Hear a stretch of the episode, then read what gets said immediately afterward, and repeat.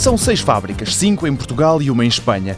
Desta empresa nacional sai muita coisa para as casas de banho de todo o mundo. Paulo Costa, diretor de exportação, dá alguns exemplos e começa com sanitários feitos num material pouco trabalhado a nível europeu, o Fire Clay. O Fire Clay é cerâmico, mas tem uma vertente diferente em termos de composição de matéria-prima. Isto é um produto cerâmico com maior elasticidade e que nos permite à nossa empresa produzir peças cerâmicas de grande dimensão desde o lava-louças em cerâmica, que não é muito normal em Portugal, mas é um produto muito popular uh, nos países anglo-saxónicos e na Escandinávia, e bases de chuveiro, grandes lavatórios de 70 cm até 1,50m.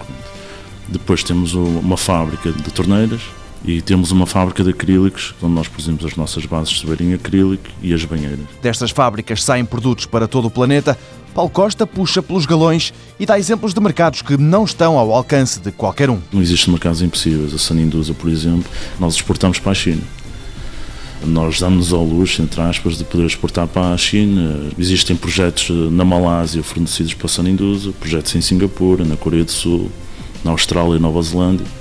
Eh, mercados que estão muito longe do nosso pequeno Portugal, mas que nós podemos marcar e marcamos a presença nesses mercados.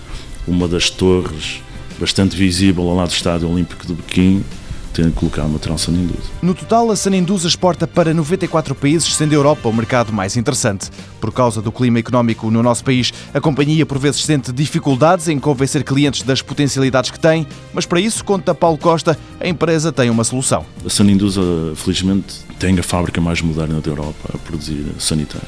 A nossa unidade de fabril, a Sanindusa 2, que fica na Praia da Toja.